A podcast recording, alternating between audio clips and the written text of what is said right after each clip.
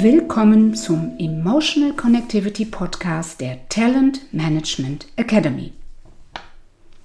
Wie du eigenverantwortlich reagieren kannst, wenn du dich über andere ärgerst, ohne Schuldzuweisung, davon hat Rolf im letzten Podcast gesprochen und zur Reflexion angeregt. Heute will ich mal einen Impuls geben zum Thema Durststrecken. Und ich bin sicher, dazu fällt dir auch was ein. Das Wort Durststrecke erzeugt bei mir so ein Bild, wie ich einen langen Weg gehe und dabei nichts zu trinken habe.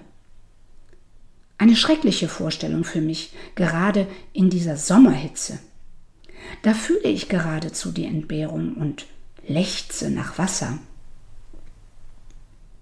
Im übertragenen Sinne geht es nicht nur darum, Wasser zu entbehren, vielmehr schwierige Zeiten zu meistern. Gerade ist das noch ganz nah. Corona-Krise.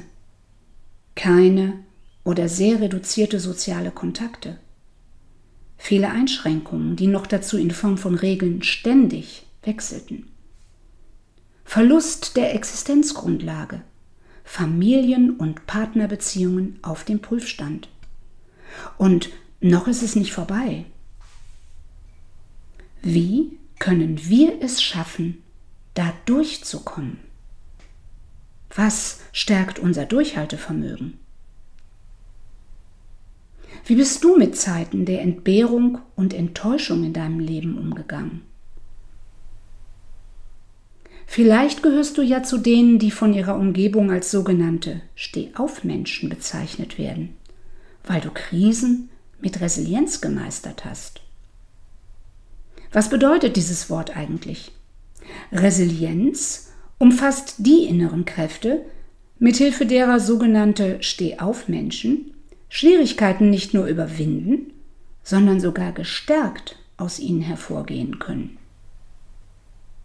Ich selber habe dieses Wort im technischen Umfeld kennengelernt, als es um die Prüfung eines Materials ging, wie widerstandsfähig es ist, bevor seine Struktur zerstört wird. Auf den Menschen übertragen heißt das, dass Lebenskrisen ohne langfristige Beeinträchtigung bewältigt werden können.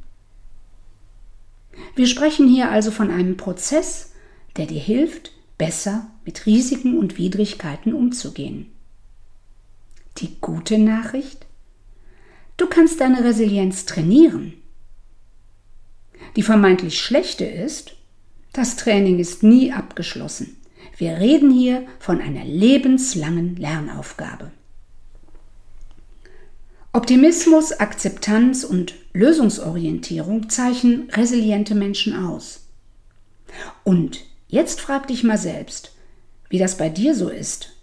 Worauf richtest du deine Aufmerksamkeit, wenn es mal nicht rund läuft? Schaffst du es, deine positive Sicht auf die Dinge beizubehalten, auch wenn es Probleme gibt? Was geht denn in dir vor, wenn du an deine Grenzen kommst?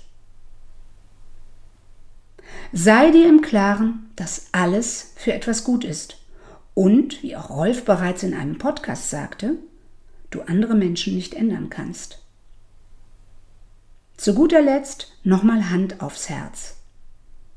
Glaubst du, dass du Probleme ausführlich analysieren musst, um sie lösen zu können?